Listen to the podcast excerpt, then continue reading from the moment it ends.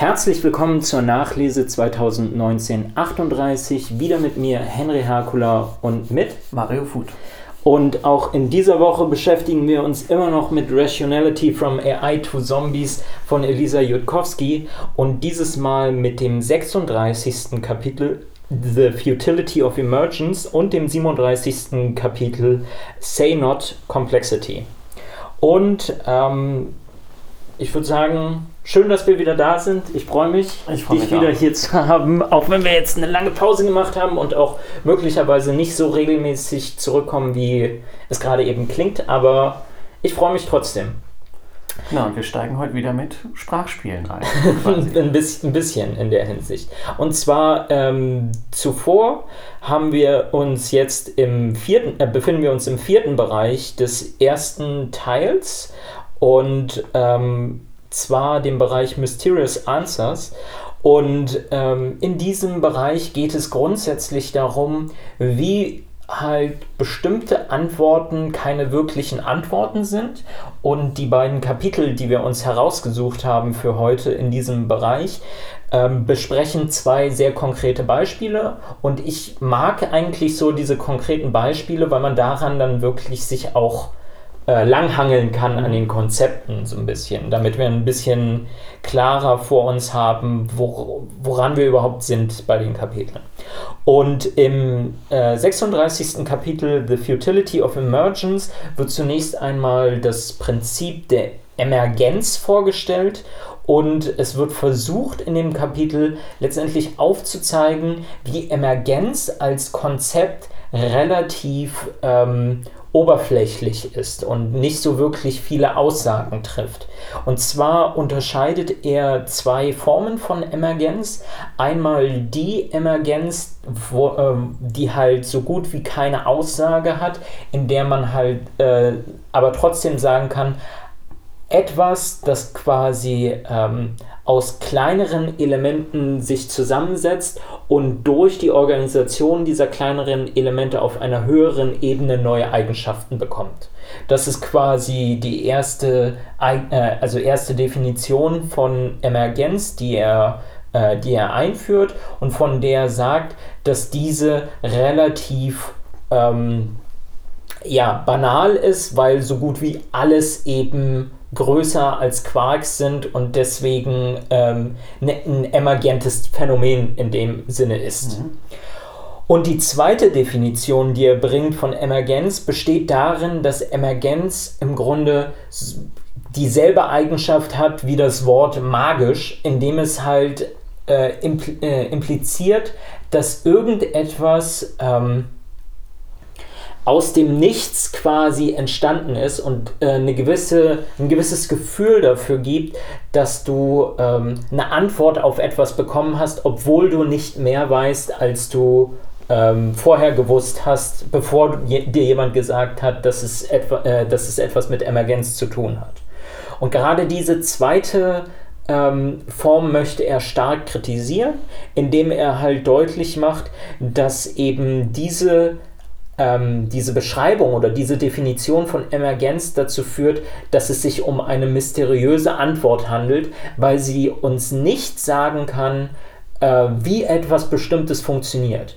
Sie kann uns nichts darüber sagen, welche anderen ähm, Folgen wir erwarten müssen in Bezug auf ähm, eine, eine bestimmte Situation dadurch, dass sich halt etwas emergent ergeben hat.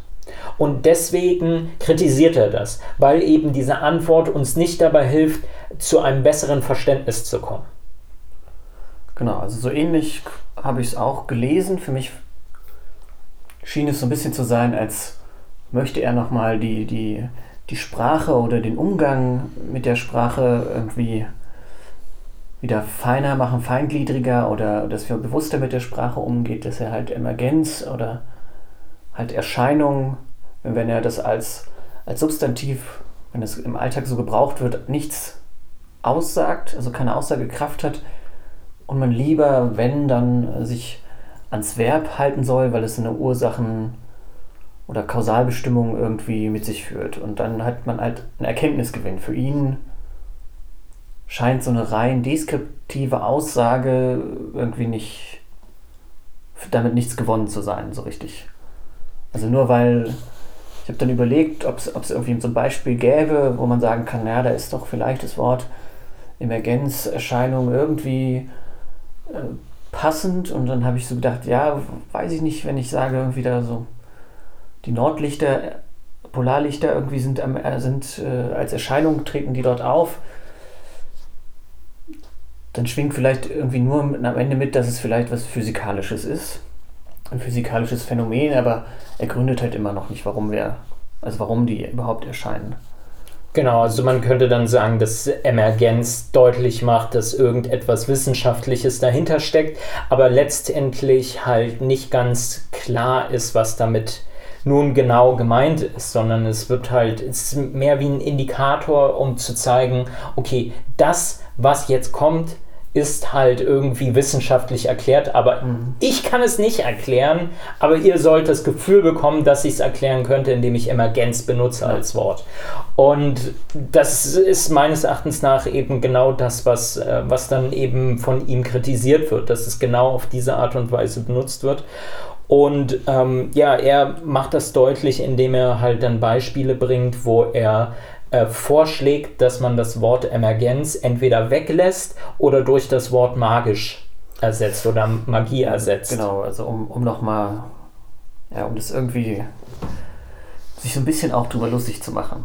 Ein bisschen auf also jeden man, Fall. Äh, man könnte ja auch zum Beispiel statt Emergenz auch oder Magie sowas, so Worte wie Phänomen oder Diskurs verwenden, sind ja auch so eine Art Schlagwörter, die etwas anzeigen, aber so richtig niemand weiß, was sich dahinter verbirgt. Oder, oder Struktur, das, genau, ja. Es, sind, es gibt einige dieser Begriffe, die, äh, die halt relativ offen sind, weil es nicht so, äh, ähm, weil es relativ viele Definitionen gibt, auf die man sich nur bedingt einigen kann. Das gibt es auch ganz stark in der, ähm, in der Linguistik, gerade eben was zum Beispiel die Basiseinheiten der Sprache anbelangt. Mhm. Also wenn es zum Beispiel darum geht, dass du halt theoretisch über Sprache nachdenkst, dann ist es ganz schwierig, ähm, genau herauszufinden, was zum Beispiel ein Wort ausmacht, was ein Satz ist, weil du halt je nach Sprache und je nach Art und Weise, wie du diese Einteilungen ziehst, unterschiedliche, äh, zu unterschiedlichen Ergebnissen mhm. kommst. Zum Beispiel könntest du ein Wort teilen in Bezug auf ähm, die Leerzeichen im Schriftlichen, mhm. aber zum Beispiel gibt es gar keine Leerzeichen, wenn du die Wörter sprichst. Also da ist es einfach nur ein, äh, ein Wortstrom, der ja. halt ab, abfließt und du hast gar keine Unterscheidung zwischen den einzelnen Wörtern mhm. in, in Hinsicht auf diese Abgrenzung. Ja.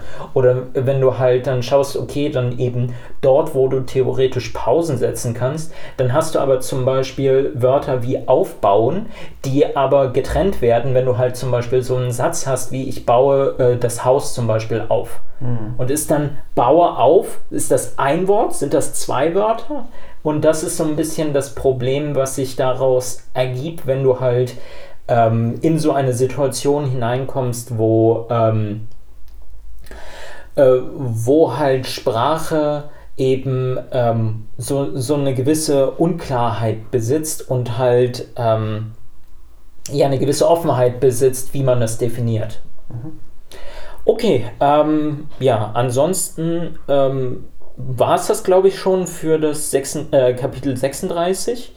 Ähm, es wird halt äh, einfach deutlich, dass dort eben Emergenz als Konzept wie auch andere äh, Konzepte in der Wissenschaft halt möglicherweise ähm, dadurch problematisch werden, weil sie eben keine Verbindung zur, äh, zum ursprünglichen, zur ursprünglichen Rationalität hat, die ja den Versuch unternimmt, ähm, das Territorium so gut es geht abzubilden. Mhm. Und die Frage ist hier, wie würde eben der Begriff Emergenz das Territorium besser abbilden? Und da es das nicht kann, ist es etwas, was problematisch ist. Okay, und ähm, das zweite Beispiel finden wir jetzt in Kapitel 37 mit einem anderen Wort. Und zwar ist das Wort Komplexität. Und er erzählt eine Geschichte, wo es darum geht, dass er ein, äh, Schüler von sich ähm, kennengelernt hat und mit ihm äh, eine Aufgabe durchgeführt hat, wo der Schüler beschreiben sollte, wie möglicherweise eine künstliche Intelligenz einen ähm, Zauberwürfel lösen würde. Dem, also wie, wie würde diese Intelligenz vorgehen? Und er beschreibt halt ähm, erst einmal, dass er sich sowas vorgestellt hat, ja, okay, wie würde überhaupt ein, äh, eine Intelligenz überhaupt Wirklichkeit wahrnehmen, etc. und so, äh, und, so. und das halt dort dahinter natürlich ein, äh, ein gewisses Wahrnehmungskonzept steckt. Und der Schüler antwortet dann in gewisser Weise mit, ähm, naja, es braucht irgendwie eine gewisse Komplexität, die vorhanden sein muss, damit diese Probleme dann gelöst werden.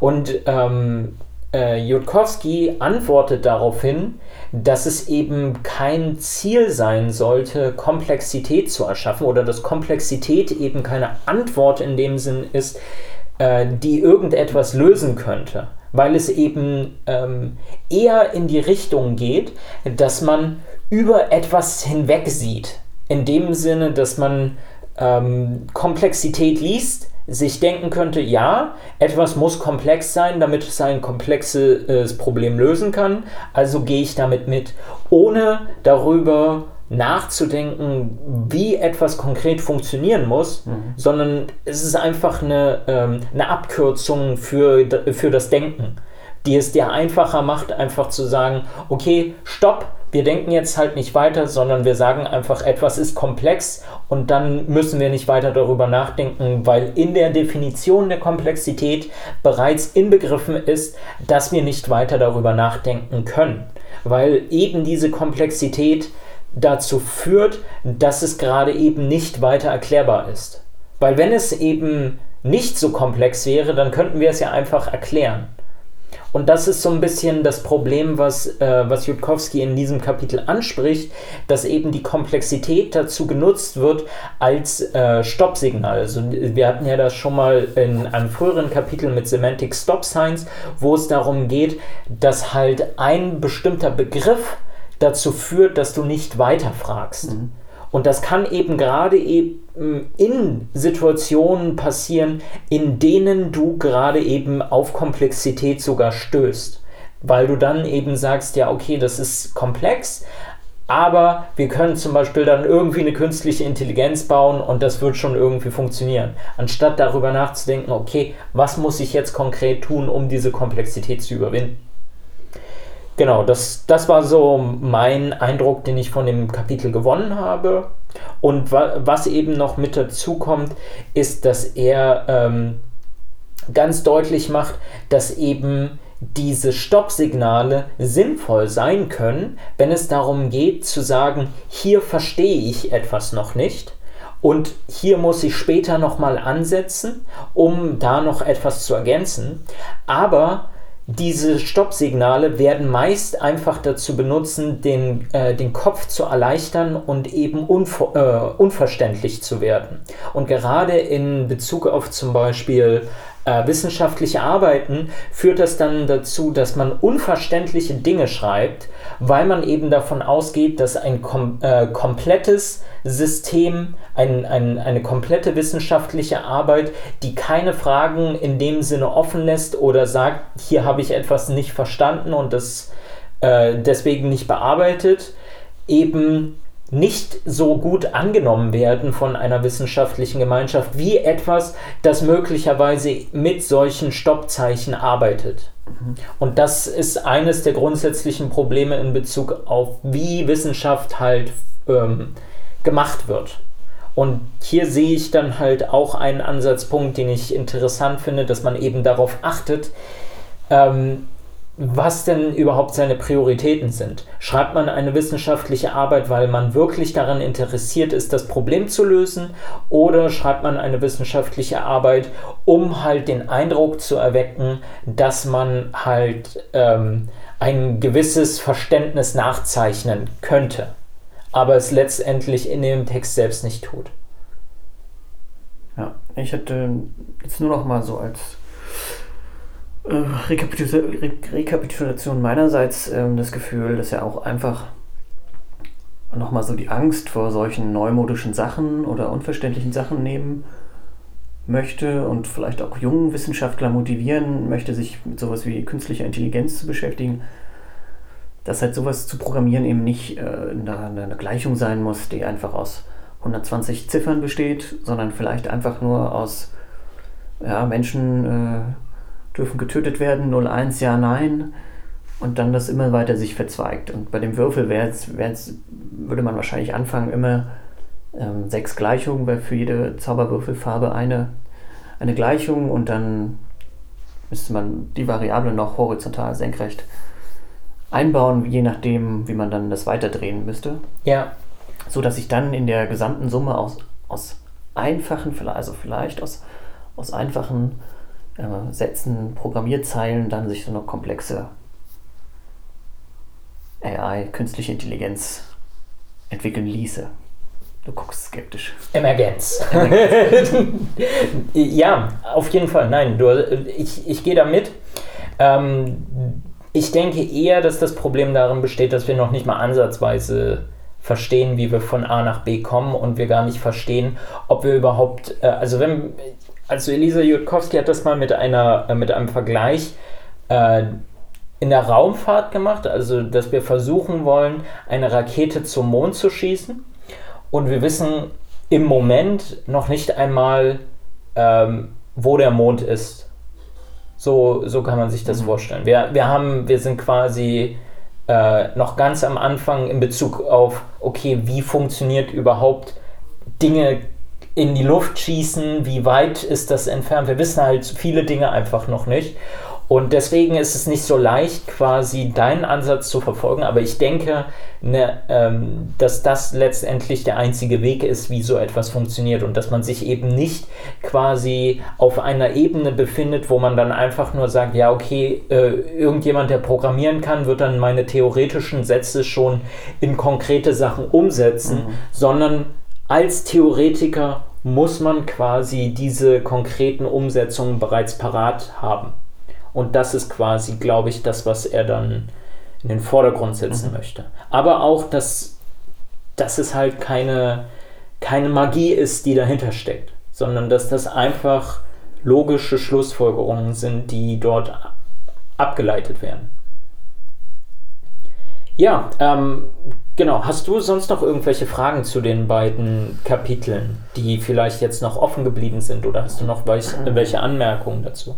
Also für mich ist mein Smartphone immer noch sowas wie Magie. Ich weiß nämlich nicht, wie es im Konkreten funktioniert, aber es funktioniert. Cool. Ja, ja für mich ist es, das, äh, ist es das Auto. Auch mehr oder weniger eine Blackbox, mhm. wo ich Benzin reinfülle und Freiheit ernten kann.